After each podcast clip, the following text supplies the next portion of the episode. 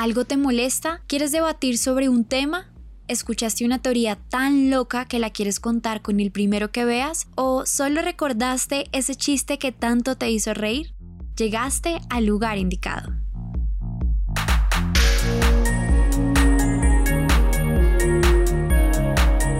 Afable Podcast por Sebas 12.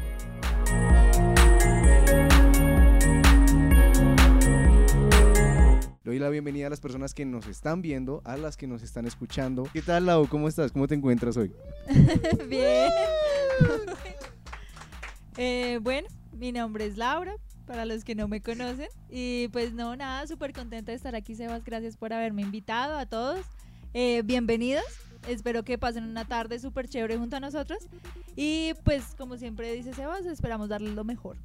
Así es, así que bienvenidos a Fable Podcast, un podcast para que pasemos un rato bien chill mientras tenemos esas conversaciones de... ¿Has tenido esas conversaciones de te encuentras en la madrugada, tomaste un par de polas y empiezas a hablar con tus amigos de quién sabe qué temas? Sí, Y después de, después de hablar de un montón de temas, uno se arrepiente. Y uno lloré, me volví nada. Bueno, ya me conocen hasta qué ropa interior me pongo, a qué horas me despierto, a qué horas desayuno, sí. Pero sí lo he tenido. Entonces, eh, creo que acabas de decir cómo te pueden sacar información. Laura. Sí. Ahorita nosotros como amigos, bueno, entonces, ¿cuál es la clave de, de- de la tarjeta? no, No, es que usted dijo que iba a gastar las polas y la verdad. Pero las polas sí. Ah, uy, que van a gastar polas, por favor, me guardan esto. Y, inmediatamente me guardan esto como clip, ahí, ahí aparece el tiempo, porfa. Te voy a decir que lo de las polas ya quedó registrado en video, eso no puede luego eliminarse. O sea, ya, ya te registró. una- Eso es como amenaza. No empezamos muy bien. Quiero decir que ya Jorge sacó un clip de las polas, o sea, ya es oficial. Ay, no, bonito. Y bueno, querida Laura, bienvenida a este cuarto capítulo, una invitada muy especial. Pues como les decía, mi nombre es Laura. Eh, tengo 21 años, soy estudiante de comunicación social y periodismo. Soy compañera de Sebas de la universidad. Compañera, eh, Soy o sea, amiga. ya ni hijo amiga, o sea, es- Bueno, la verdad, eh, eh, Sebastián me vio allá y dijo, ¿quieres participar en el programa? Y yo, sí, "Ah, tocó. bueno, y pues, ¿qué más les cuento? Esto, soy estudiante de octavo semestre. Eh, soy una persona amiguera, una persona alegre que se está riendo por todo. Entonces, digamos que en todo este en vivo van a ver que me estoy riendo por todo. porque me encanta reír. ahorita una historia triste. Uy, ey, Uno el guion bajo hermoso 4 nos manda 3. Para ayudar a Lau con las polas. Saludos. Ay. Para que no lo sepas el novio. Ella, ay, amor. ¿Eres amiguera, pero en el sentido de que la montas? Sí, también. Ahí te puede dar chance aquí porque ya No. haces bullying. O sea, digamos que las personas que realmente me conocen saben que parezco muy seria, pero realmente yo me río de todo y además de eso me gusta montársela a las personas por todo. De hecho, se la montó a Sebas siempre, solo que en este momento él está serio. Pero todo el tiempo lo estoy jodiendo. y, y luego uno dice, ¿y sí? y sí. Bueno, ya, ya los clips ya ahora serán para mí otra vez. Sí. Momentos tristes. No, no hemos ni empezado a hablar de la cuarentena y ya. No, se imagina que ella realmente lo monte por todo. Entonces, ahorita di- digamos, como no, yo tuve una crisis en la cuarentena y ella, ¡ay! ¡Tan chistoso! Eso es cruel. Eso No, es soy seria cuando tengo que ser seria. Ya veremos. Con la pregunta de primer semestre. ¿Usted por qué decidió estudiar esta carrera? Mm, Bueno, yo realmente inicié estudiando otra cosa. Entonces, inicié estudiando microbiología industrial en la Javeriana. Totalmente diferente porque digamos que mi colegio siempre tuvo como todo ese enfoque de las ciencias y todo eso. Entonces dije, yo quiero ser científica. Ya que no podía ser doctora porque era muy cara la carrera. Dijo, ¿llevas enfoque? Sí. No, mira que mi, o sea, a mí me tocó ingeniería en el colegio y yo Uy, dije como, porquería. es todo lo que no quiero. El colegio ya me aburrió de eso. Súper bien. No, a mí me encantaba y me iba bien. Pues digamos que yo renegaba porque me iba muy bien en español y siempre he sido buena escribiendo y eso, pero yo decía, no, eso no me sirve. Eso no me sirve de nada. Entonces, digamos que yo decía las ciencias. Empecé estudiando eso y no me gustó. Porque tenía que cultivar bacterias en un cultivo y nunca me crecían las hijo de madres bacterias. Entonces yo decía, esto no es lo mío. Si no me crecen las bacterias es porque no. Tengo una pregunta, pero es que ella ya nos dijo que no, no puedo cultivar, pero igual me da curiosidad. ¿Cómo se cultiva una bacteria? Pues sí, O bueno, sí, cómo no se cultiva una bacteria. sí, pues es que los profesores nos daban una, un agar como eh, un ambiente potencial para que crezcan las bacterias y con todos los, los nutrientes que necesitan. Y digamos que en, en los dos semestres que estuve nos daban como muestras, entonces que la muestra del celular, que saquen una muestra del agua de un charco, que del agua del perro, así, cosas así. Y entonces uno co- cogía una asa em, redonda, sacaba una muestra de eso y le, la iba sembrando así como en forma de, no sé cómo se dice eso, como zigzag, no sé cómo se llama la técnica así, durante todo el agar. Y se supone que eso hacía que las colonias de las bacterias cre- eh, crecieran separadas. Entonces uno las podía estudiar después. Pero pues yo nunca me creciera. Entonces perdía todo y todo el mundo, no, toma clases extra de técnicas y yo, no, que voy a tomar eso, esto no es lo mío. ¿Qué es Entonces, esta sí. miércoles? Entonces, por eso digamos que no seguí estudiando microbiología industrial. Ok. Entonces, ya después de eso, como que entré a mi crisis, la crisis que siempre entran todos los, los recién salidos de 11 de qué voy a hacer con mi vida, para qué soy buena. Entonces, intenté en muchas carreras, me presenté a Derecho, me presenté a Biología, eh, y a la final pues encontré la Universidad Central y me presenté a Publicidad. Y bueno, y pasé y todo eso, me hicieron la inducción y estudié un día de publicidad. Un día de publicidad. Un día de publicidad. Entonces, bueno, digamos que entré, tuve la primera clase que era como de economía o algo así, Ujú. y salí y le dije a mamá, no, yo no quiero esto. Pero ya había entrado a estudiar publicidad.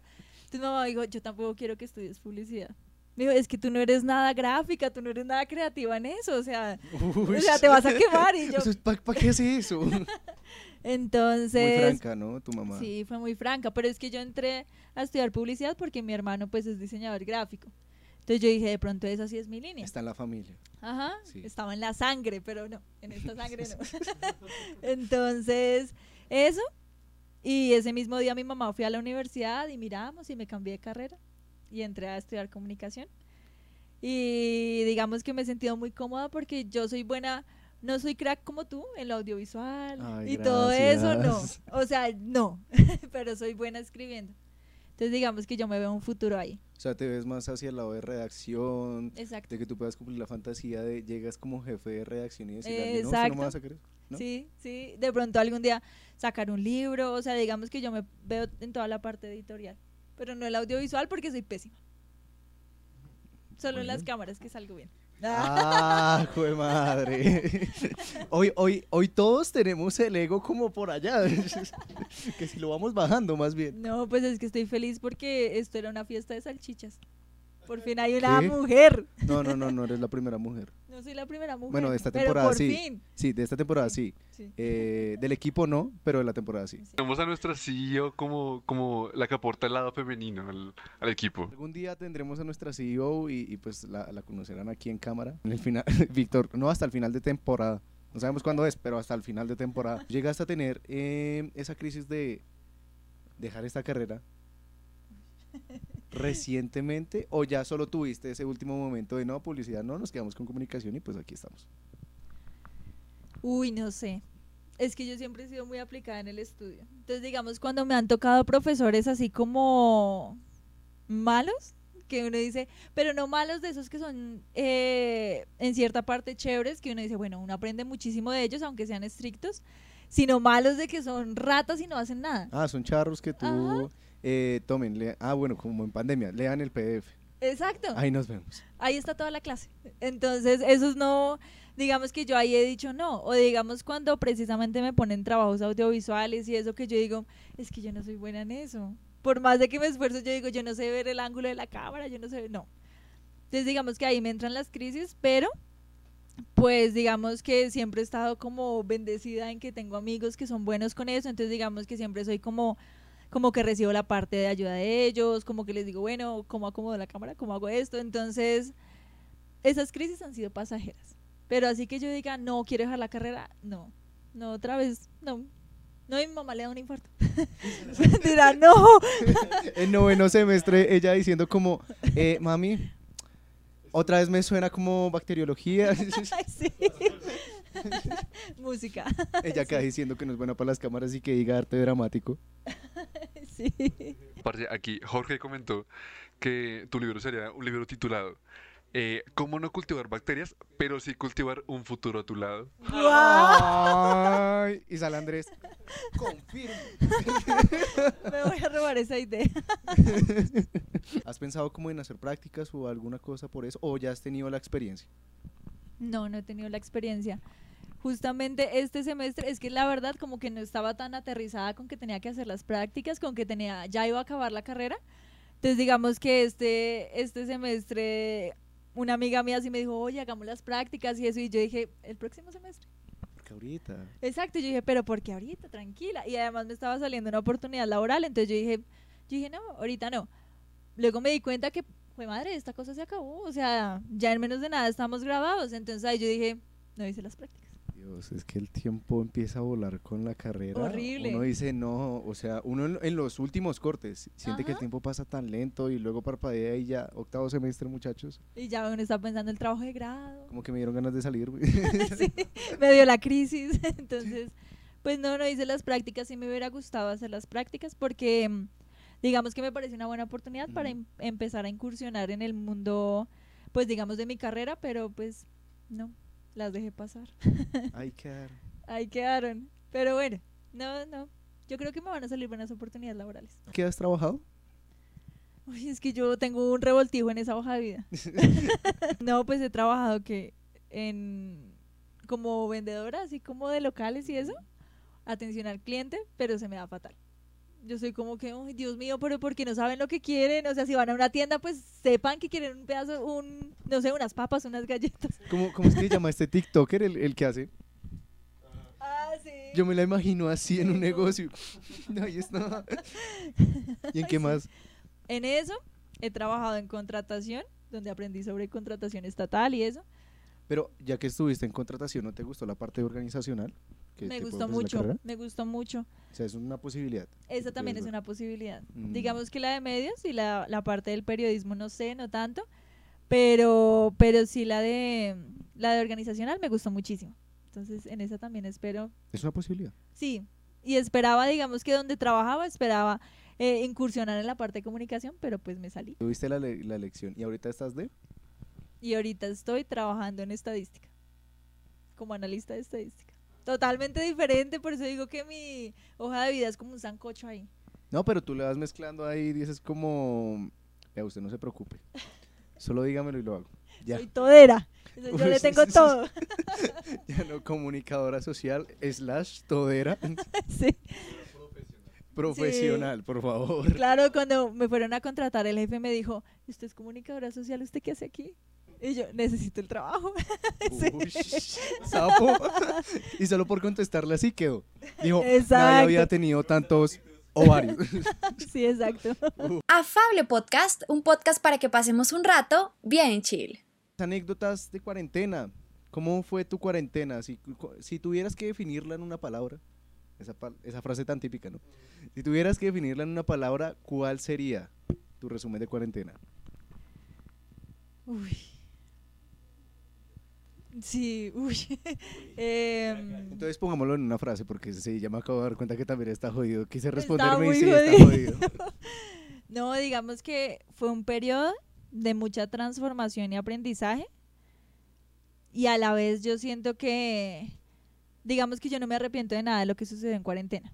Pero a la vez me gustaría que no hubiera pasado la cuarentena. Pues yo siento que a nadie le gustaría, pero yo digo, ay, como que perdí tanto tiempo, digamos, de mi vida universitaria, de mi vida social, digamos que eso fue quitarme tiempo. Entonces, digamos que recuperaría más ese tiempo perdido. Uy, que uno tiene esa sensación de fue cuarentena, pero se asimila como si hubieran sido, no sé, dos años. Algo gracioso que me pasó justamente respecto a eso del tiempo fue que me acuerdo muchísimo el día que llegué de la universidad, ese día que declararon, digamos que la cuarentena. Sí. Eh, ajá, Ah, no, que nosotros justo empezamos con, con ay, ¿cómo se, se dice eso? Simulacro de cuarentena. ajá. Y digamos que llevaba de un periodo en que me la llevaba también con mis amigos, en que mi vida universitaria era lo máximo, que yo decía, me encanta la universidad y eso. Y yo dije, yo dije, mami, ¿será que eso dura por ahí, qué, un fin de semana, una semana? Entonces yo dije, una semana de descanso vale la pena. O este fin de semana mi mamá dijo, "Mm, yo creo que se va a demorar más. Y yo, no, yo no creo. Eso va a ser Ella tenía fe. yo tenía mucha fe. Digamos que no aterrizaba bien la situación, entonces yo decía, por ahí una semana, máximo un mes. Y fueron pasando los meses y ya como que uno dice los años y ya uno, ay no, Por favor, no vayas a decir que ahorita se va a acabar la, la pandemia, por favor. ay, no, no. Si quieres, piénsalo, pero no lo digas en voz alta. Bueno, está bien. ahorita 10 años. Ah, ¿se acuerdan del COVID-32? no, sería terrible. El, el COVID-32 plus S. No. Ah, Estaría haciendo competencia con los de iPhone. Hay unos temas que nosotros organizamos para contar todas esas anécdotas de cuarentena. Pues primero te voy a pasar con el señor Carrillo. Dividimos como las anécdotas en ciertos temas. Así que vamos a ir primero con los de Carrillo. Y yo sí los temas tristes. ¡Woo! ¡Yay! Sí, toca darle como ánimo a la cosa para, para que ahorita todos terminamos allá llorando. ¡Ay, malparía cuarentena! Una preguntita. Eh, ¿En algún momento du- durante la pandemia tuviste susto de haber tenido el COVID? Esto que tú dices, no, ya estoy enferma, tengo esta tos, tengo de todo, ya estabas ahí psicoseada, pero al final por suerte no era. Siempre. Siempre, todos los días. No, mentiras. Sí, digamos que hubo un momento durante la cuarentena en la que sí me enfermé, o sea, digamos que me dio como ese malestar general que uno le da, y yo dije, aquí fue... Ya, y eso que no había salido a ningún lado, pero yo decía, no, las galletitas que me trajeron del supermercado, ahí venía el COVID. Les faltó alcohol, carajo. Entonces, digamos que sí tuve muchos sustos. Y no solo durante la cuarentena, sino después de que salí, pues los sustos se incrementaron. Entonces yo decía, ay, me voy a ver con mi prima. Entonces iba y me veía con mi prima. Y a los dos días, no, que ya tiene COVID. Y yo, No. aquí fue. Eh, no, que me voy a ver eh, con mis amigos justamente una vez pasó, nos vimos y todo eso. Mm. Y después de, no sé, como de tres días, un amigo, oye, te voy a avisar que tengo COVID, como para que sepas, te hagas la prueba. Y yo, Dios mío, otra vez. Entonces, digamos que siempre son esos sustos, pero gracias a Dios, digamos que hasta el momento no me ha dado. O no que yo sepa. O sea, no que yo sepa que hasta el momento no me ha dado, pero sí he tenido muchos sustos. O sea, Siempre. eres, eres de las afortunadas que 2021, septiembre de 2021 y no le ha dado COVID. Exactamente. Eh, o que... Yo también. Ah, Ah, no. ah. Eso pasó para que O que bueno, que ella, que ella desconozca que ha tenido COVID, porque también están esos, esos como lo- los, los falsos positivos y los positivos falsos, ¿no? Pero sí, digamos que una vez también que lo sospeché, sí me sacaron prueba y todo eso, me violentaron mi naricita operada. y... Estoy con cuidado, ¿no? Sí, yo le dije, tengo la nariz operada, por favor. Esto costó. Pero, pero qué, pero no, no tenía COVID. Entonces, Mm. no, que yo sepa, no me ha dado, gracias a Dios. Yo, yo en eso también tuve una suerte muy fuerte. Eh, en mi casa, eh, quienes se enfermaron fueron mi hermano, mi papá y mi mamá. Y yo las tres veces eh, prueba y totalmente negativo. Qué raro. Sí, Eso sí está muy raro. soy inmortal. Todo un dios. El 2020 fue un año muy loco, o sea, como que cada, cada semana salía un nuevo tema raro. El, el- llegaba el fin del mundo, que la guerra, que las avispas. Ah, sí. Eh, ¿Qué de esos temas recuerdas? Recuerdo, digamos, las noticias de ahora se encontró en otra parte del mundo el virus tal, la Ay, nueva sí. pandemia. Y uno, ay, no. Sí, o sea, ya la vida está bastante jodida, como para que venga otra, otra enfermedad adicional. Recuerdo esa, recuerdo la de las avispas, que yo decía, no, las avispas son asquerosas. Entonces, digamos que, que, que, que, mm, pues digamos, ese tipo de, de noticias raras. ¿Sabes que recuerdo mucho? Que justamente hace poco estaba viendo eh, la tendencia que hubo como en TikTok y como los Instagramers de salir durante la cuarentena y digamos que abrir cosas en un supermercado y Mm. lamer las cosas Sí, sí, sí. o sí, eso lo estaba viendo justamente, pero digamos todo tipo de noticias que uno decía, bueno, se va a caer el mundo, pero pues ni modo, o sea, ya nada puede ser peor, ya estamos encerrados. Ya. Echamos a Mongas, ya que... Minecraft, de hecho. Bueno, pero es que yo pensándolo, sí salió eh, que esto, que lo del virus Hamta, que lo de yo no sé qué. Sí, horrible. Sí, salieron mil cosas. Y uno decía, jue madre, ya no me patee más, Sí. 2020, ya no más. ¿Cómo Sí. ya, por favor? En el 2020, y específicamente con lo del coronavirus, hubo una cantidad de fake news que es que uy, eran, eran muchas. Por ejemplo, esto de que en México decían que cuando te internaban por lo de COVID, te, roba- te robaban el líquido de la, de la rodilla. Bueno, eso no lo vi. ¿No? No. Ay, mío, era una joya. La, la gente estaba... ¿Cómo era? la gente estaba fuera de los hospitales eh, peleando eh, porque a su familiar no le robaran el líquido de la rodilla. El- Ey, ¿cómo por ¿En serio, en qué? serio? No me acuerdo. Creo que era eh, una cosa como por una cura para gente rica. No sé, una, una, una, huevonada así. Y la gente claramente se lo creyó. Ustedes pueden buscar en México y hubo un montón de gente que estaba indignada por eso. Y luego hubo muchos memes. No, bueno, ese sí no me la sabía. ¿No? Digamos que mm, yo creo que las fake news, digamos, ese cuando salió, no, que están creando la vacuna y que eso van, nos va a implantar un chip ay, para sí, ser todos soldados. Ay, no, o sea, yo decía, yo decía, ¿es en serio?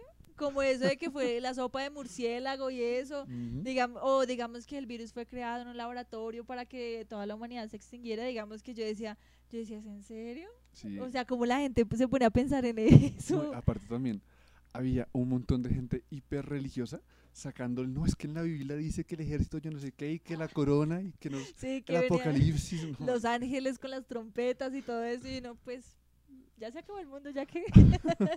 sí, sí. Oigan, hablando de todo esto, yo les quiero hacer una pregunta. Sonaba mucho en redes sociales que, y ya que mencionas lo de las trompetas, o sea que el cielo estaba sonando, hasta sacaron noticias de explicando por qué eso sucedía. Yo quiero hacer una pregunta tipo, no sé, a ver si nos sucede un efecto Mandela. ¿Ustedes escucharon algo de eso? O sea, las trompetas, escuchar las trompetas. Sí. Yo no. no, no, yo, Yo- duermo muy profundo que yo no me acuerdo de las trompetas. Porque se acaba el mundo y est- estoy durmiendo. Y yo, ¿qué? ay, ay, no joda. no me acuerdo, Sebas, no me acuerdo de eso de las trompetas, pero sí he escuchado la historia porque pues tengo familia religiosa que sí escuchaba lo de las trompetas y que Mm. algún día iba a venir y que si no me portaba bien y eso, entonces yo, bueno. Yo, ahora no, joven. Sí. Hay también una, una fake news que yo no me acordaba. Era que por ahí, como en, en, en abril, a la OMS le tocó salir a explicar que no, la cocaína no te hace inmune al coronavirus. What? No, esa tampoco la escuché. Mm. Y la gente, demonios. Man, con, con Era la la cara, excusa. con la cara toda blanca. Parce, que baila. No, esa tampoco la escuché. La es gente que- se volvió muy loca. Claro. Es que nunca habíamos tenido que atravesar algo así, o sea, digamos que acomodarse, ¿qué pues? Acomodarse a, a vivir todo el tiempo en la casa fue, la gente se volvió loca, digamos las parejas, hubo muchas parejas que se separaron, que Mm. vivían juntas, que era como que, jue madre, estoy acostumbrado a no verte en todo el día, a no soporta, a soportarte solo en la noche, y ahora llegas todo el día. Sí. Entonces digamos que hubo conflictos ahí, hubo conflictos graciosos y muchas separaciones, muchos divorcios. Yo, yo creo que quienes pudieron sacar más plata de la pandemia fueron los abogados de, de divorcios. Sí, sí, o los abogados de familia. No, usted quédese con los niños. No, usted. Sí, sí, porque Mm. los chinos también todo el día en la casa, qué mamera. Uy, sí, también. Yo, mi, mi mamá todo el tiempo durante la cuarentena repetía que menos mal a ella le tocó cuando ya estábamos grandes, mi hermano y yo. Porque Uy, de sí. chiquita ella no hubiera tenido la paciencia. O sea, Uy, no. estoy seguro. No, nadie la tiene. Esta es una que tiene que ver exactamente con el capítulo anterior. Y es eh, claramente una cosa que eh, se dio en la cuarentena, pues fue el teletrabajo, ¿no? Toda la gente para casa, sea en call center, sea lo que sea.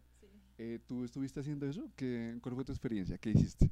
No, pues desgraciadamente a mí nunca me tocó desde la casa. ¿No? Porque digamos que yo trabajaba en una entidad de, de salud. Entonces, obviamente los de salud tenían la prioridad. Ah, claro. Entonces era como que los de salud sí pueden salir. Entonces yo decía, ay, no, a mí sí me tocó todos los días, bueno, digamos que a partir de casi la mitad de la cuarentena, todos los días salir. Pero digamos que eso también tenía sus beneficios, porque yo tenía mi carnet de salud, entonces yo me sentía pro. Yo no tenía pico y cédula, entonces yo entraba a todo lado y yo déjeme entrar porque soy personal de salud. Estoy, estoy, Sí. excuse me. sí, usted no sabe quién soy yo. Sí. entonces, sí, entonces digamos que podía entrar a todo lado. Entonces tenía, digamos que sus beneficios, pero sí salía de mi casa a las 7 de la mañana y regresaba a las 10 de la noche. Ah, Entonces, yo siempre salí, pero actualmente, en el último trabajo que, co- que conseguí, pues digamos que sí es teletrabajo. Entonces, esa experiencia del teletrabajo para mí ha sido muy rara, porque yo digo, no hacen nada. Y uno estando en la casa, pues no hace nada. Digamos que yo prendo mi computador eh, cuando estoy acostada así y lo prendo. Ahí acostada y yo, buenos días, jefe. Pero ahí acostada. Entonces yo digo, yo digo, ¿qué son estas maneras de trabajar? Y realmente la gente ya no quiere volver a las oficinas. sí. Ya la gente está como que no, jefe, el trabajo se puede hacer desde la casa, Mm, pero es mucha vagancia. O sea, yo lo admito que es mucha vagancia. Uno Es no que- hace nada. digamos, Vagos. e- y me incluyo. Sí, sí vagos. Es que digamos, yo con, con lo, de la, con lo de la educación también en, en línea, eh, había una ventaja y es que yo estaba en clase, podía comer, podía ponerme, eh, ponerme musiquita. Sí, digamos, no sé, eh, también eh, a mí me pasa mucho, digamos, con, con lo de estadística, que me tocó repetirla. Cuando el profe, sí, cuando, cuando, eh, cuando el profe repetía algo, pues yo iba a Google, buscaba rapidito y vale, ahí está. Exacto. Cuando los profes decían, ¿ustedes se acuerdan la guerra de 1800? Yo no sé qué. Y uno, guerra de 1800, yo no sé qué. Y uno, claro, profe, era la guerra de tal. Y uno quedaba como el pro y aún lo sigo haciendo. Aún funciona. Y uno dice, soy un crack. Sí. Hacker. sí. Pero sí, sí, también me pasaba. Y digamos que lo mismo con las clases. Cuando yo las veía en, en el día también, acostada todo el tiempo ahí. Incluso a veces, y tenía clases que veía con Sebas, ay, con una profesora que veía con Sebas, y yo ponía la clase ahí, y yo, a mimir. A mí mismo. O sea, justo esa profesora que como que da cierto sueñito, que habla y hasta tiene como un ritmo de espacio en la voz, ¿no? Entonces, y justo a principios de semestre ellos se ponían tipo, y bueno chicos, hoy les voy a explicar este tema. Horrible. Claro, no estaban acostumbrados, digamos que a esa estrategia de la virtualidad ni nada de eso, sino ellos seguían, bueno, ahora, ¿cómo doy mis clases? Y, y es que, aparte, hay muchos profes que no supieron cómo eh, adaptarse de una. Lo que hicieron fue seguir las tres horas, hable y hable, y eso para lo virtual no sirve. No, claro, todo el mundo se queda dormido. Claro, hay, hay una profe que es la, eh, me dictó el semestre, uy, puta, ya, ya, ya como hace dos semestres. Eh, ella lo que hacía era aprovechar mucho la- las herramientas virtuales. Entonces nos ponía eh, algunos videos, algunos materiales, nosotros los los revisábamos a nuestro tiempo y luego era como mitad de clase sincrónica y mitad asincrónica. Entonces era los materiales y luego discutíamos, pero ya viendo como, eh, pudiendo ver todo lo que teníamos que ver, como con nuestro tiempo, con nuestra, con nuestra calma, pudiendo eh, tomar notas, o sea, sí, como con todo eso. Entonces, eso ya es muy distinto a estar tres horas cátedra, hable y hable. y, eh, ¿Y qué piensan estudiantes? Uno, ¿Prende el micrófono? Sí, profe, tiene razón. A mí mismo. No, digamos que yo lo que aportaba era, profe, la presentación no se ve. Y volví a hacer. Sí, oh, Gracias, profe. No se escucha. sí. No, no estaba ni siquiera. No se escucha, profe. No, profe, no hay dudas. Y ya, eso era lo que uno aportaba y luego uno a dormir. Saben, yo con esta adaptación a la educación virtual tuve un gran problema y es el, ¿cómo decirlo? Que muchos profesores o la propia universidad pensó esto de educación virtual, o sea, trasladarlo así, tal cual como es la, la educación virtual. Me voy a explicar. Personas que estaban presencial, adaptarlas inmediatamente a lo que es el sistema virtual. Y yo creo que ahí fue donde hubo muchos fallos y también donde se presentaron deserciones. Porque una persona que se inscribió a presencial o que ya tiene como esa conciencia de estos son clases presenciales, tú no le puedes eh, dar cátedra o enseñar algún tema como se hace de manera virtual.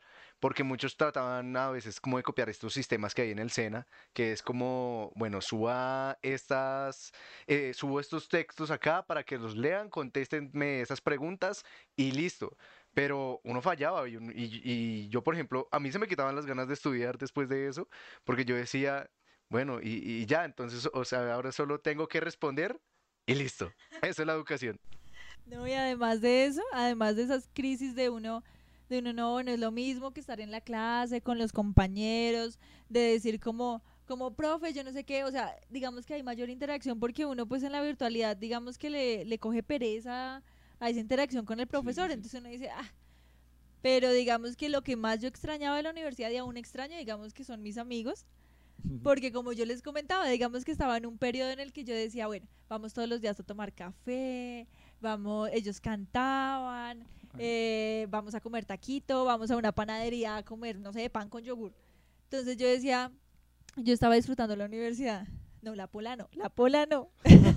Ay, me, me, me acordé de, de trazos. Pero sí, digamos que, que lo que más extraño, lo que más extraño aún son mis amigos. No es Mm. lo mismo, digamos, que verlos todos los días a dejar de verlos cierto tiempo. Claro. Y digamos que, que además de eso, pues como voy ahora a las clases de noche, entonces pues ya no tengo esperanza de volverlos a ver, digamos que en el Ah, día. claro. Durante la cuarentena hubo mucha gente que aprovechó ese tiempo, entre comillas, más muerto, para eh, hacer mil cosas, ¿no? Eh, aprendieron idiomas, que aprendieron a tocar un instrumento. Eh, ¿Tú estás de- dentro del selecto grupo que sí aprendió alguna cosa o como yo que no aprendió ni mierda durante la cuarentena? Yo creo que estoy dentro del grupo en el eh, que dice, voy a aprender todo esto. Mm, dos días después, fue madre, ya no aprendí nada. Pero, ¿sabes qué sí aprendí? Aprendí cosas y le enseñé a mi mamá cosas. Digamos, uh, un día yo le dije, me paré y llegué y dije, no, tengo el pelo muy largo. Entonces llegué y le dije, mamá, véase un video por YouTube y córteme el pelo. ah, Entonces, digamos que experimentemos. ya que- yo decía, ya que nadie me va a ver, Sí. pues entonces córteme el pelo con un video de YouTube. Y mi mamá, claro, me cortó el pelo. Y a mí me gustó cómo quedó. Ya luego, digamos Ah, que nice. al mes, yo dije, córtemelo más. Y ya después dije, no, ya no me gustó cómo quedó. la mamá ya, Ese video ya no me gustó. la mamá ya ahí, ya ahí con la máquina, ¿qué? Eh, iba a quedar como tú. y una de las anécdotas graciosas que me pasó en cuarentena, esa y digamos otra que aprendí, como lo decía, digamos que en un principio yo no era, yo no soy buena con lo audiovisual. Mm. Entonces digamos que con lo de mirar el sonido, mirar la cámara, no. Mm, Entonces a mí, precisamente cuando entramos a cuarentena, yo estaba viendo una clase que era, ¿cómo se llamaba? Experimentación sonora. Y yo, Ah, jodido. claro. jodido, Baila. porque imagínate, en la universidad, pues digamos que yo tenía los programas y digamos que mi novio pues me ayudaba, me decía, así se edita, así, así, pues lo tenía ahí todo el tiempo. Claro. Pero digamos que estando en la casa yo, ¿y ahora qué? y ahora me jodí. Entonces digamos que aprendí algo muy chistoso y es que me armé mi propio estudio, no como el de Sebas aquí, el mío era más pro. Imagínense que mi estudio era mi closet.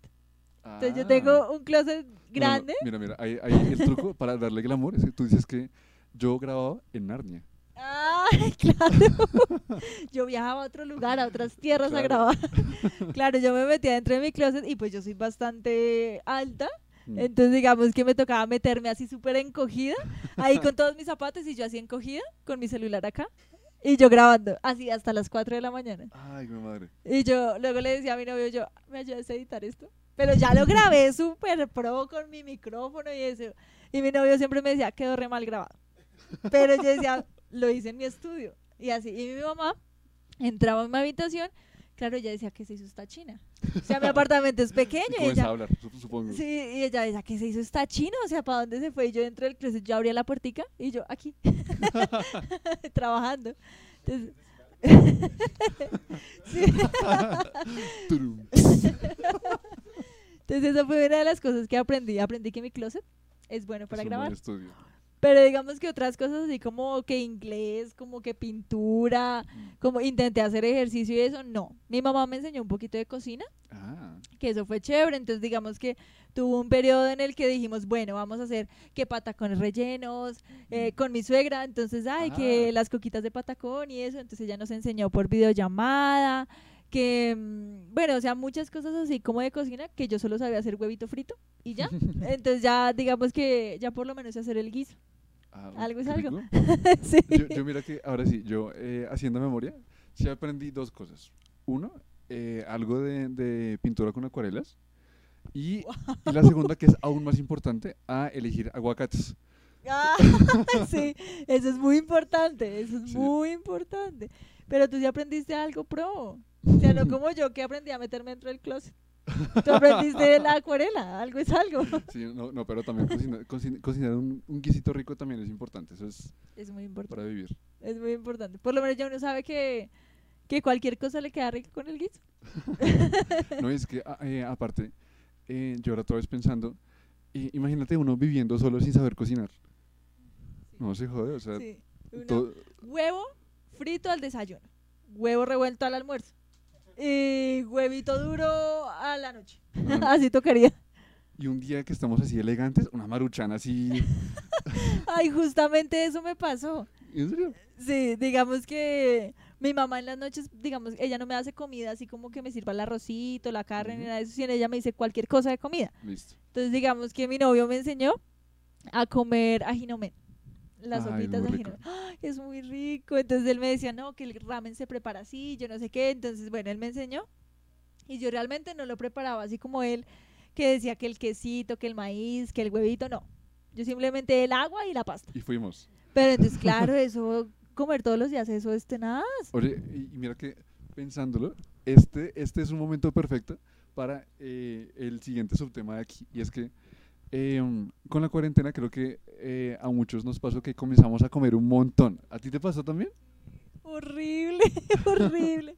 Sí, digamos que con la cuarentena, pues uno estando todo el tiempo en la casa, o sea, digamos cuando uno estaba en la universidad, si uno decía, fue madre, traigo dos mil pesos. Sí. O son las fotocopias o son cositas de comer. Entonces yo decía, bueno, las fotocopias. Yo, yo hacía la de, bueno, entonces hagamos mil de fotocopias y nos vamos donde venden las empanadas a mil. Yo tenía, bueno, digamos, Víctor, él utilizaba era su tarjeta Tu Llave para hacer las transacciones. Entonces era como que, fue madre, tengo hambre. Fue madre, tengo hambre, te doy dos pasajes por una pizza. Aparte, yo, yo, yo siempre he jodido en la vida cuando dicen "A- aceptan tarjeta y yo, aceptan tu llave y Víctor sí lo hizo realidad. Sí. Creo que en, en cuarentena hubo muchas épocas de, de juego. Víctor va, va, va, con Víctor vamos a hablar sobre todo lo que jugamos. Hijo de pucha. En la pandemia, espérate, es que la cámara está ya, estoy, más- estoy acostumbrado a mirar cerca de la luz. En la pandemia, eh, en mi canal de Twitch, Mr. Mavi, eh, junto, a muchas contra mu- junto a muchos de estos personitas que nos están acompañando el día de hoy, hicimos bastantes juegos. Que fueron también, pues, básicamente la gran mayoría de juegos que jugaron casi todos los grupos de amigos y familias durante la pandemia. Entonces vamos a hablar de ellos. Más allá de juegos son religiones. ¿Qué? Son adicciones. Ah, eh, más, eh, sí, más. Bueno, entonces vamos a hablar de... Creo que el, el juego... Hubo dos juegos que marcaron el, la pandemia, eh, clarísimamente. Uno de pago, que no accedieron todos, pero se hizo muy famoso así, que creo que que no lo conocís porque vivía bajo una piedra. Y el otro que porque era gratis y se puede jugar en todas las plataformas, lo jugó hasta el papá. Uno, el Fall Guys, que pues creo que ninguno de aquí tuvo la posibilidad de jugarlo. ¿o Pobres. tú? ¿No? ¿Ninguno? No, ¿No? ninguno.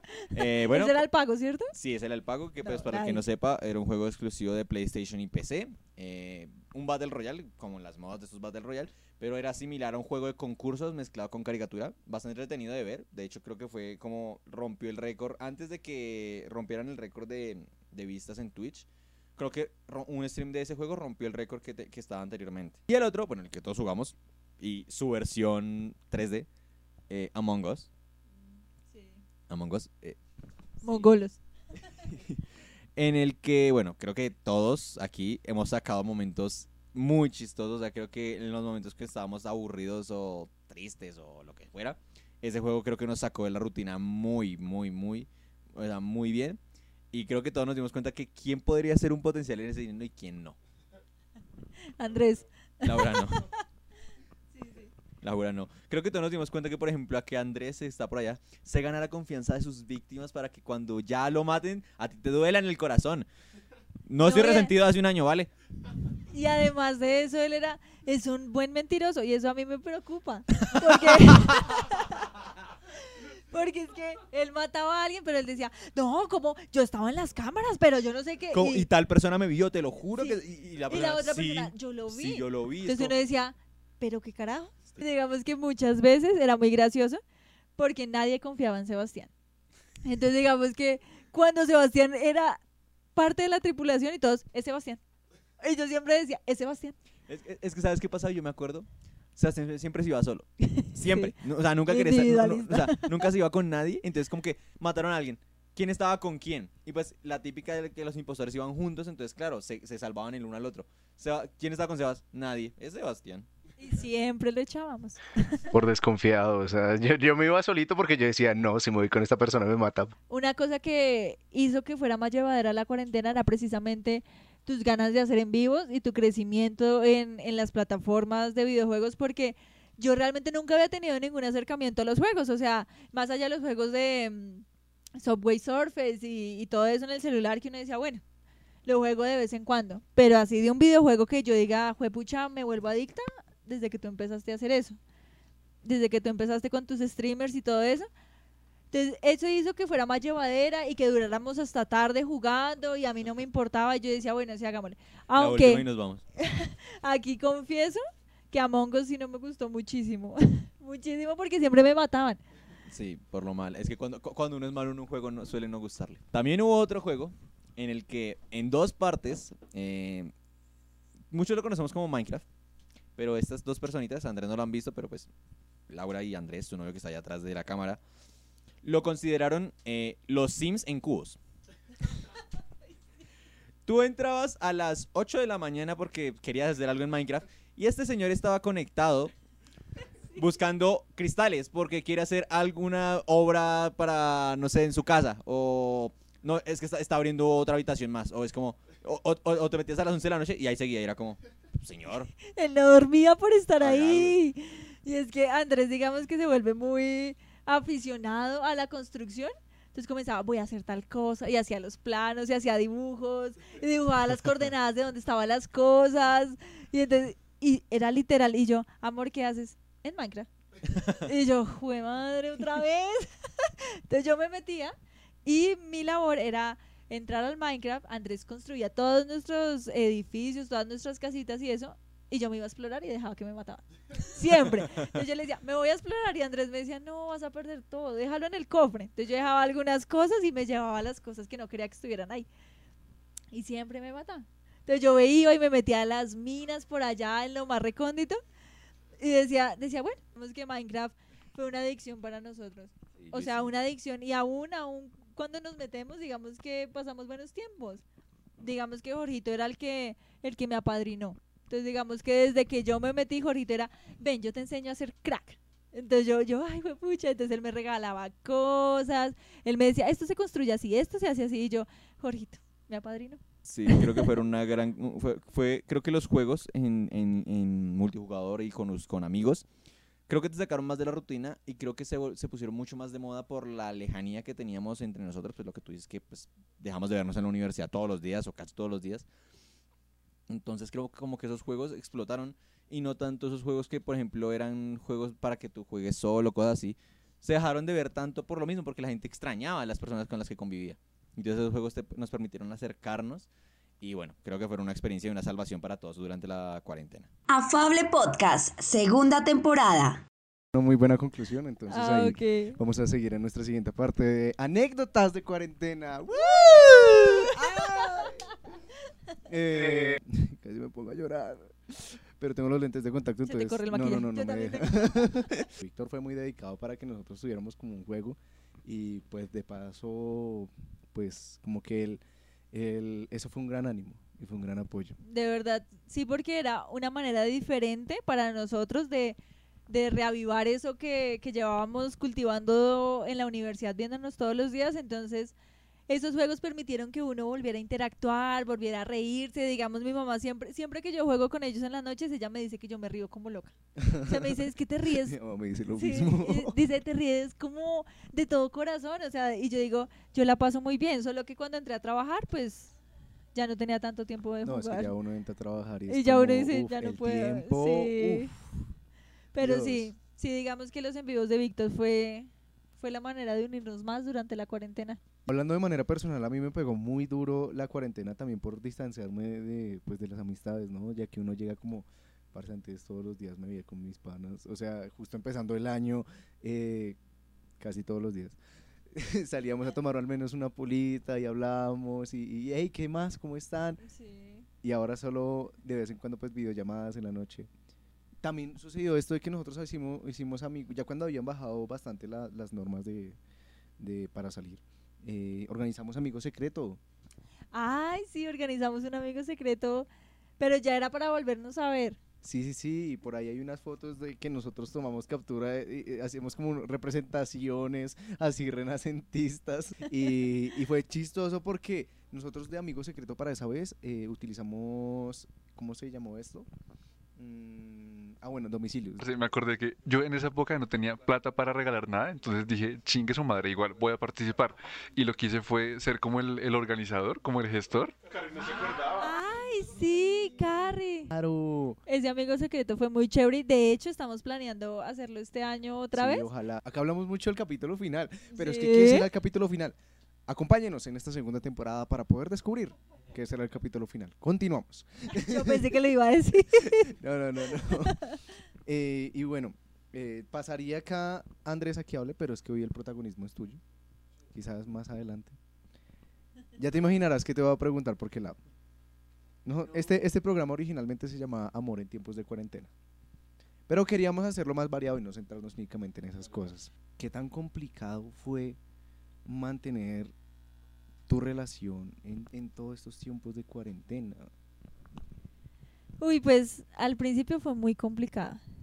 Porque pues Andrés y yo llevábamos poco tiempo. Entonces, ese, esos primeros meses de relación son los que, en los que uno más conoce a la otra persona. O sea, uno dice, salgamos todo el tiempo juntos y eso. Y era lo mismo con Andrés.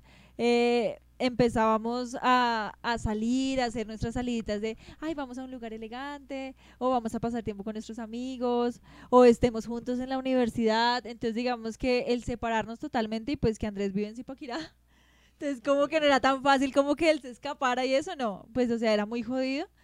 Tenía que atravesar una frontera. Entonces, al principio fue muy difícil, pero nosotros hemos hablado que la cuarentena sirvió mucho a nuestra relación también. ¿Sabes por qué? Porque no nos centrábamos tanto en las salidas, en el contacto físico, sino que fue más eh, en el de conocernos hablando. Digamos Ujú. que yo soy una persona que habla muchísimo y Andrés no tanto. Pero digamos que nosotros todos los días, bueno, casi todos los días nos conectábamos en videollamada. Ah, eso era otra cosa. Yo odiaba hacer llamadas. ¿Odiabas O sea, llamadas? llamadas, videollamadas. Uy, sí, O sea, a ti me te pareció horrible. y te estresabas de una vez. Yo decía, pero ¿por qué? Dímelo por chat. Eso fue muy duro. Entonces, bueno, digamos que acostumbrarme a que Andrés me llamara y eso, bueno, era, la única, eh, era el único motivo para yo arreglarme, ¿sí? Porque podía estar todo el día en pijama, pero Andrés me llamaba y yo, fue madre, tocó arreglarse. Entonces, Pero bueno. tú te arreglabas. yo me arreglaba, claro. Ay, qué. Claro, porque yo ahí pues nos llevábamos conociendo poco tiempo. Y ahora sí me ves arreglada, pero pero sí fue duro, pero después de, de un tiempo, digamos que logramos adaptar nuestra, nuestro amor y nuestra relación a, a estar separados, pero digamos que no porque no quisiéramos estar juntos, sino porque algo externo a nosotros no lo impedía. Entonces, durábamos en videollamada y es muy loco, durábamos en llamada, digamos, nos veíamos a las 10 de la mañana. Y eran las 6 de la mañana del otro día y ni siquiera queríamos colgar.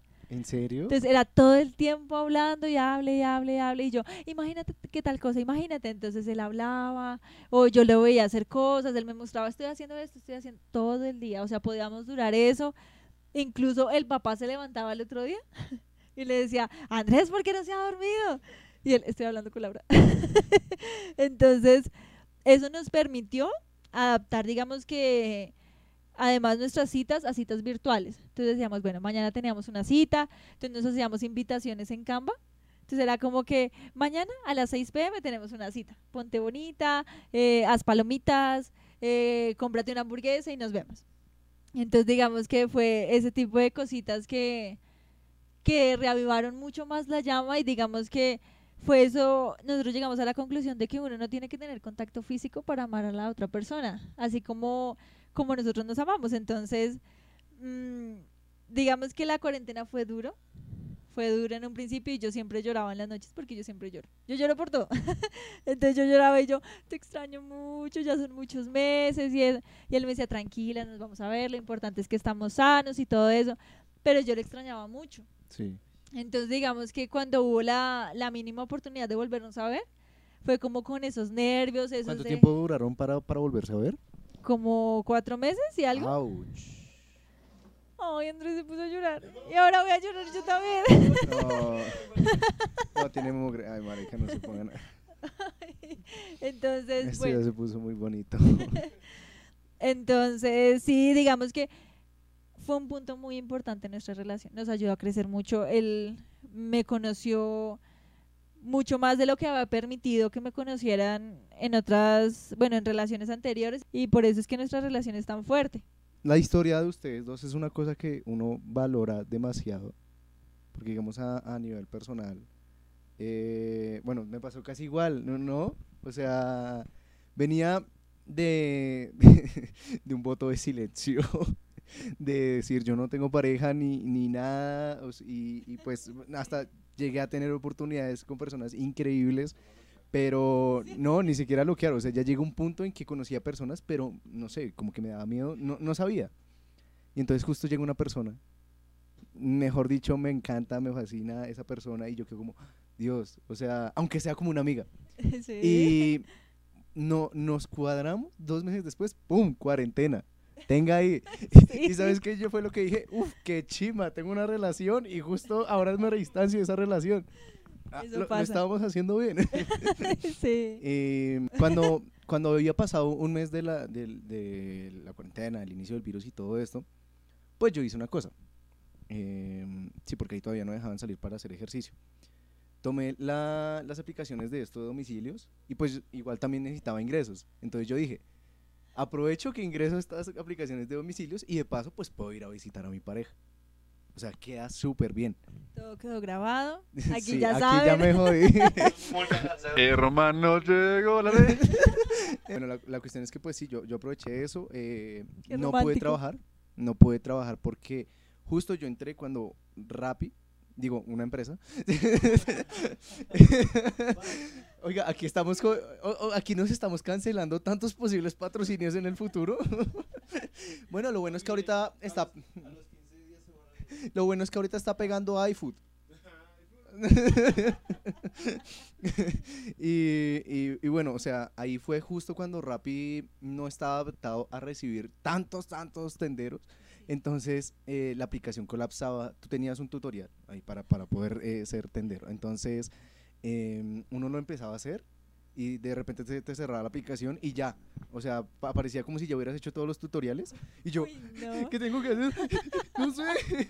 Y volví a entrar y otra vez me salieron los tutoriales, pero están en, en, en desorden, no se trababa la aplicación y yo así como, bueno, y, y tengo una queja, entonces, ¿qué hago? ¿A quién le escribo? No hay a quién escribirle, todo es por la aplicación, auxilio.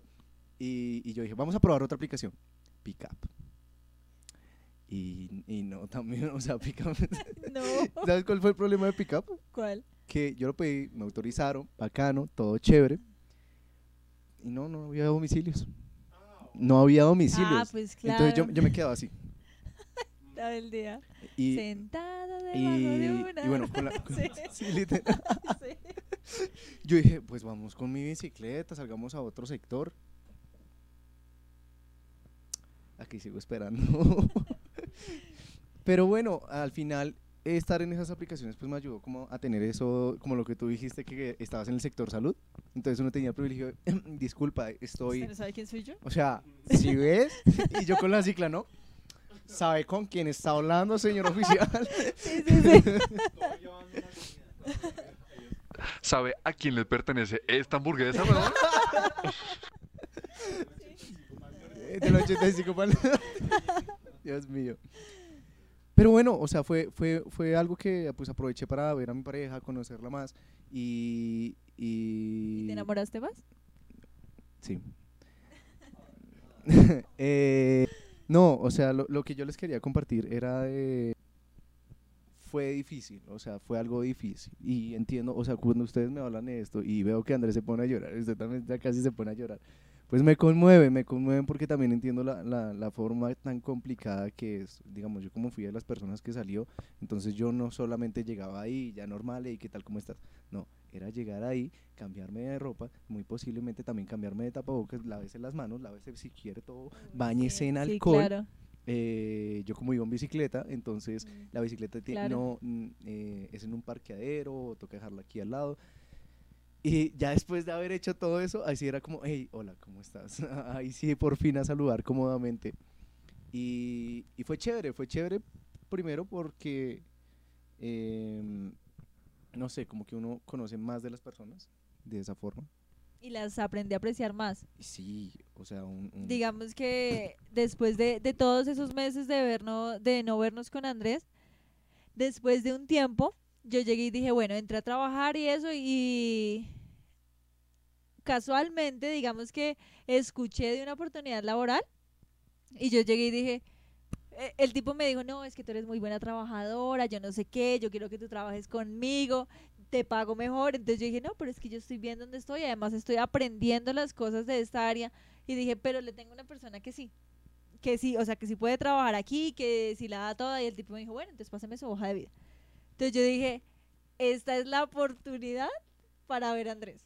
Porque lo voy a hacer viajar hasta Bogotá otra vez. Entonces yo llegué, Ah, con que no me quiere ver, trabajo. sí, yo, carta final. Sí. Entonces digamos que después de mucho tiempo le ofrecí el trabajo y todo eso y él me dijo, listo. Entonces claro, saqué la excusa de que él tenía que venir a presentar una entrevista de trabajo para que él viniera. Entonces, no, imagínate, o sea, lo que tú dices fue todo ese, eh, ese como esa emoción de ver a la otra persona después de tanto tiempo, era como que, Dios mío, o sea, extraño, lo extraño, o sea, extraño pasar tiempo con él y lo que sentíamos estando juntos. Entonces, digamos que ese no, eso me yo, nos hicimos mascarillas, él en su casa y yo en la mía, entonces nos hicimos mascarillas, me arreglé el pelo, le dije, mami, córtame el pelo otra vez. entonces, todo ese, todo ese mundo de cosas, y me acuerdo mucho cuando él llegó, claro, pues el protocolo, ¿no? Entonces él llegó, mi mamá lo desinfectó y fue como que aparte porque pues sí, o sea, le había atravesado toda la ciudad para llegar a mi casa. Y, y llegó y me acuerdo mucho que aún tengo una foto en la, en la que él está en mi baño y se tomó una foto y me dijo, me dijo, estamos tan cerca y aún nos podemos ver, pero ya estoy aquí. Entonces, ay, volví a Subieron un llorar. estado, ustedes subieron un estado de eso, ¿no? Mm, ya voy a llorar yo también. Bueno, no, y y entonces- me o sea, de eso que te pegó tan duro. mm, ¿A ti no te pegó fuerte ya cuando ustedes se ven y luego Andrés se va?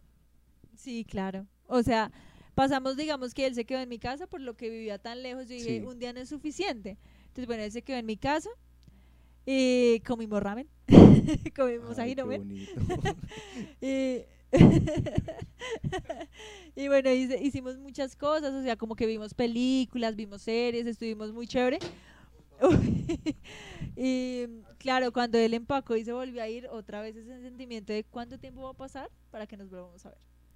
Entonces, claro, yo otra vez lloré, pero por- yo lloro por todo, entonces yo lloré y Andrés me decía, tranquila, nos vamos a volver a ver pronto. Y yo, no nos vamos a Es volver que- a ver. No, y te lo entiendo. O sea, uno, uno ve a la pareja y, y de repente llega ese momento en que te tienes que ir. Y como había tanta incer- incertidumbre, entonces uno no decía como, bueno, ¿será que mañana, hasta uno dice, no, ¿será que mañana estoy vivo?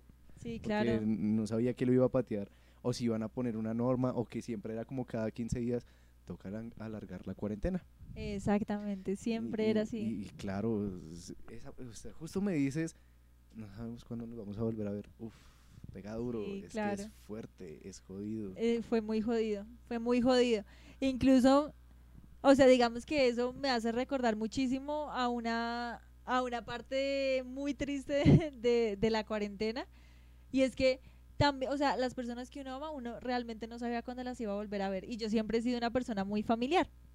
Entonces siempre que no, que los domingos de chocolatico en mi casa, que los sábados vamos a un centro comercial. Entonces siempre he sido una persona así.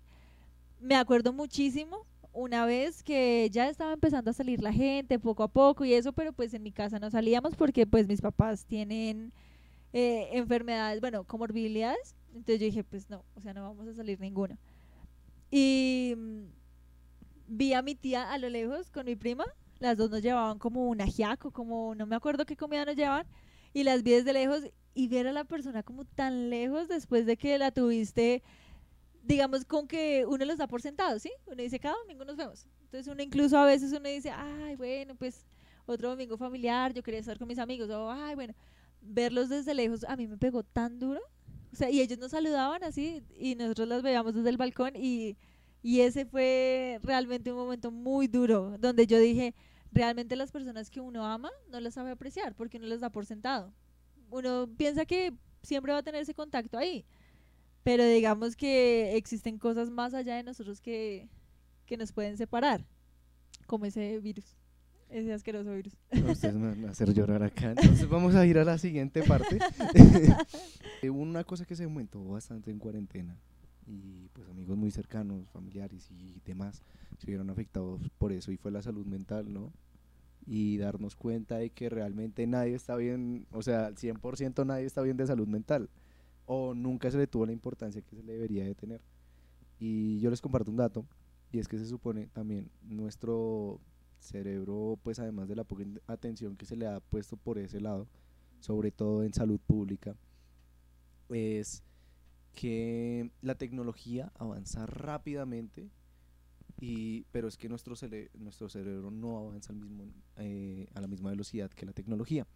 Entonces todos esos cambios tan fuertes hacen un gran efecto ahí donde el cerebro, eh, ahí donde se va convenciendo, las generaciones ahora tienen más ansiedad, que presentan esto, sí también es por eso. O sea, puede que la, la tecnología siga avanzando, pero nuestro cerebro no va al mismo tiempo que va la tecnología. Y ahí es donde asimilamos una fuerte carga frente a todo esto que se presenta. Entonces, claro, si alguien se sintió muy mal con todo este cambio de presencial a virtual, pues claro, es que tú no estabas así, o sea, tú no estabas viviendo eso, tú nunca te ibas a, a imaginar algo así. Y, y luego darte cuenta, a mí me pasó mucho de que me di cuenta que muchas personas que yo veía bien, muchos amigos que yo decían, no, pues él a veces está triste, pero pues no me imaginaba, por ejemplo, que tuvieran depresión y, y- casos de depresión fuertes. O incluso las personas más alegres que uno decía, fue pucha, o sea, este, este chico tiene toda la energía, toda la energía que le aporta al grupo, todo eso.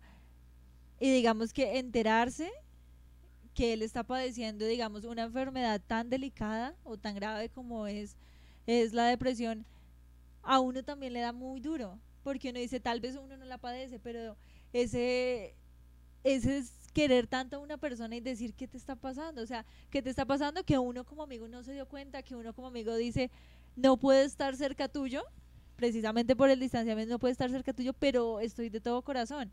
Entonces digamos que sí, precisamente el aumento de las, de las enfermedades mm, fue un caso grave que, que quizás no le prestaron mucha atención o quizás pues digamos que no fue, uno siempre lo, lo, le encontraba un prejuicio a la depresión está de moda.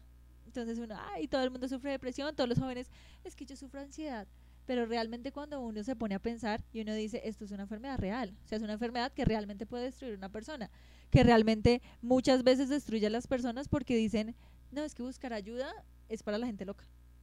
No, es que si yo voy a, a un psiquiatra es porque estoy loco. Y realmente no, es porque realmente ellos son los especialistas que saben estudiar y que, y que saben que ellos pueden tratar esta enfermedad para incluso salvar una vida. Y digamos, a eso, a eso que tú dices de los amigos, sí fue muy duro enterarse que un amigo tan alegre como con, con ese con esa energía tan increíble que tenía sufría de eso. Digamos eso fue una de las experiencias más tristes que yo que yo viví durante no la cuarentena encerrada pero sí durante esta pandemia ha sido algo que me marcó la vida. Ya también voy a llorar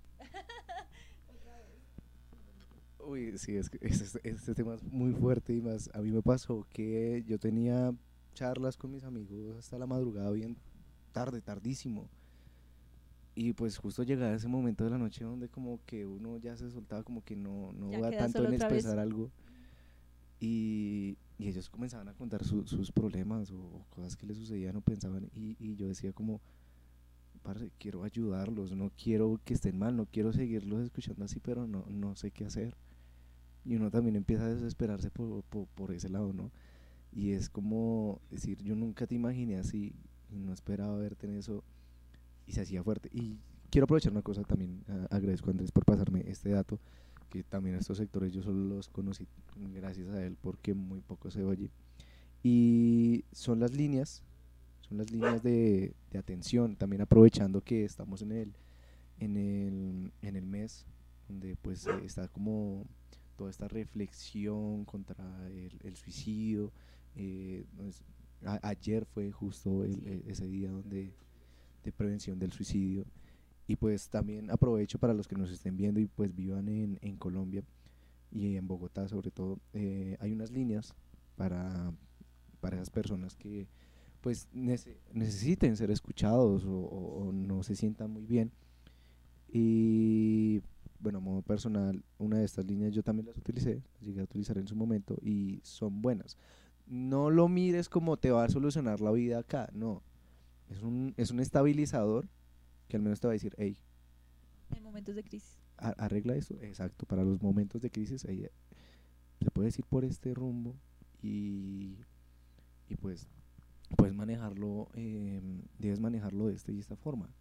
Porque una cosa es que, y eso también lo aprendí a, las manos, una cosa es que un amigo te escuche y tú hables con ese amigo y se aconsejen y, pues suceda todo ese proceso a que tú comentes estas cosas con un profesional, ¿no? Entonces ahí les digo, eh, la línea 123 es la que tenemos general e- en, Colombia.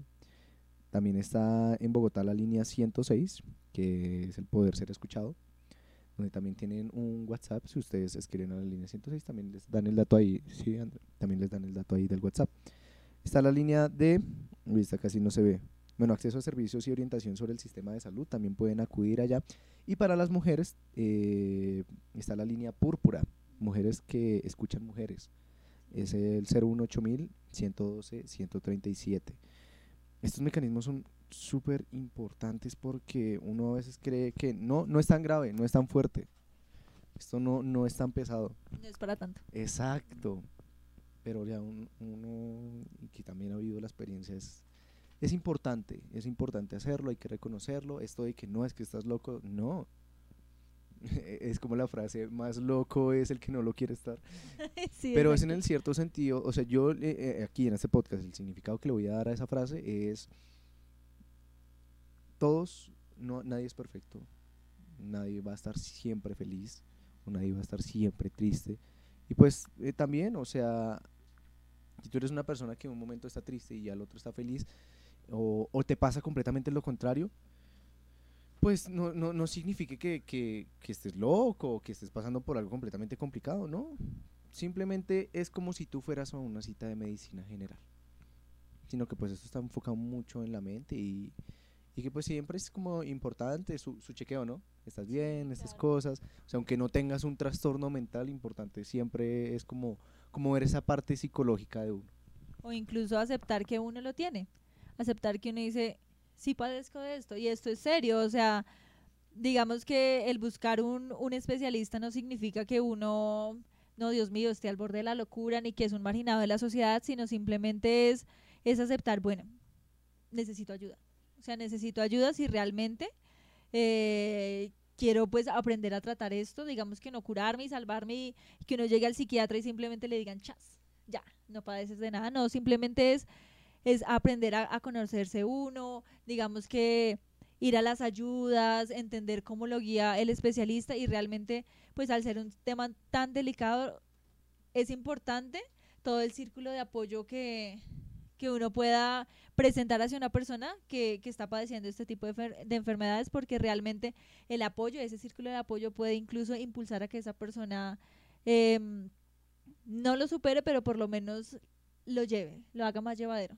Entonces, digamos que esa es la recomendación para todos, servir como, como ese apoyo si ustedes conocen una persona que quizás padece alguna de estas enfermedades o incluso si ustedes las padecen, pues que busquen ayuda, es como lo, lo principal.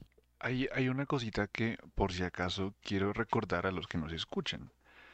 Eh, cuando tú ves que un amigo tiene alguna situación así que puede ser grave, es bueno que lo acompañes, es bueno, pero esto va a sonar egoísta, pero también tienes que pensar un poco, un poco en ti. Eh, mira, tú puedes intentar ayudarlo como, como sea, pero tú no tienes el conocimiento para poder ayudarlo y a veces eso, eso también te puede terminar perjudicando a ti. Em, cuando estés ayudando a una persona, también intenta poner tus límites porque tu salud también es importante. Y ya, lo digo por algunas experiencias que tuve en la cuarentena. Aquí les comparto un dato personal y es que, sí, eh, digamos, a mí me pasó mucho el, el que traté, traté de dar soluciones a las cosas, que ellos, mejor dicho, estuvieran así. No, eso también, también es muy fuerte. Te puede pegar muy duro. Lo importante para las personas que, que estén pasando por algo es que sepan que tú estás ahí y que pueden contar contigo. Ya no, no hagas imposibles. La mejor invitación que tú le puedes hacer a un amigo es como, mira, ir al, busca, busca ayuda a un profesional, ya sea psicólogo o psiquiatra, no es malo, no es una experiencia mala, y pues es algo muy importante al, fi- al fin de cuentas. No tengas miedo a las cosas que se puedan venir y pues míralo en el fondo. Tú como, tú como amigo que está ayudando y tú como persona que está padeciendo eso. Como amigo, míralo como le estás entregando algo que le va a ayudar a mejorar y que pues se sale de tus manos, pero lo estás llevando a un buen lugar. Y como persona que lo está sufriendo, puede haber muchas cosas desconocidas con las que te vayas a encontrar, pero míralo como estoy haciendo esto porque me va a ayudar por mi bien, para estar mejor, para así estar mejor con los demás. Y bueno, así terminaríamos. Señorita Laura, ¿cómo te sentiste en este programa donde casi me hace llorar? Madre mía. Eh, no, yo me sentí muy bien, de verdad. Gracias por haberme invitado. Me siento muy feliz de estar acá, de por fin estar acá, porque lo que te decía siempre que te veía, yo decía, es que es un crack. Y te lo digo acá, digamos que enfrente de toda la audiencia, eres un crack en esto y yo sé que Voy a llorar. yo sé que vas a llegar muy lejos en todo lo que te propongas porque realmente tienes un talento, o sea, el que hayas elegido esta carrera y este tipo de hobbies es, es lo más acertado que tú pudiste hacer en la vida. Entonces digamos que lo único que le quiero decir a Sebas, y quizás eh, si alguno se siente identificado, es que nunca pierdes esa, esa chispa que te caracteriza. Entonces, digamos que a todos los invito, antes de irme, de que sigan eh, escuchando este podcast, que nos sigan viendo, que sigan a Sebas en todas sus redes sociales, a todo nuestro equipo, porque realmente se vienen cosas muy bacanas, realmente es un lugar de entretención y, y esperamos que algún día, quién sabe, alguno de ellos pueda estar acá. ¿Quieres decir unas palabras antes de despedirte? Por favor, tus redes. No me dejaron hacer mi sección. Pero bueno, eh, nada, mis redes sociales son en todas las redes sociales aparezco como Mr. Mavi, eh, con doble al final. Síganme y nos vemos en el próximo eh, episodio. Muchísimas gracias. ¿Algo que decir el perro? Que ahora te ama. Parecer, sí. Interesante. Señor Carrillo, ¿y vos? ¿Algo más que quieras decir? Tus redes sociales, el señor Gordiano Nudo. Eh, dentro de poco voy a sacar un video eh, relacionado con algunos términos en internet y la masculinidad. Tal vez podremos verlo uno de estos días. Súper, súper. Mi nombre es Sebas 12. Espero nos veamos en el próximo capítulo que vamos a tener. Eh, recuerden, todos los sábados por Twitch a las 6 pm, en Spotify y en YouTube encuentran los capítulos ya subidos a, eh, también a las 6 pm los domingos. Entonces nos vemos, pásenla muy bien, vivan un momento muy chill con todos sus seres queridos y nos vemos hasta la siguiente. Bye bye. Afable Podcast, escúchanos en vivo todos los sábados a las 6 pm por Twitch.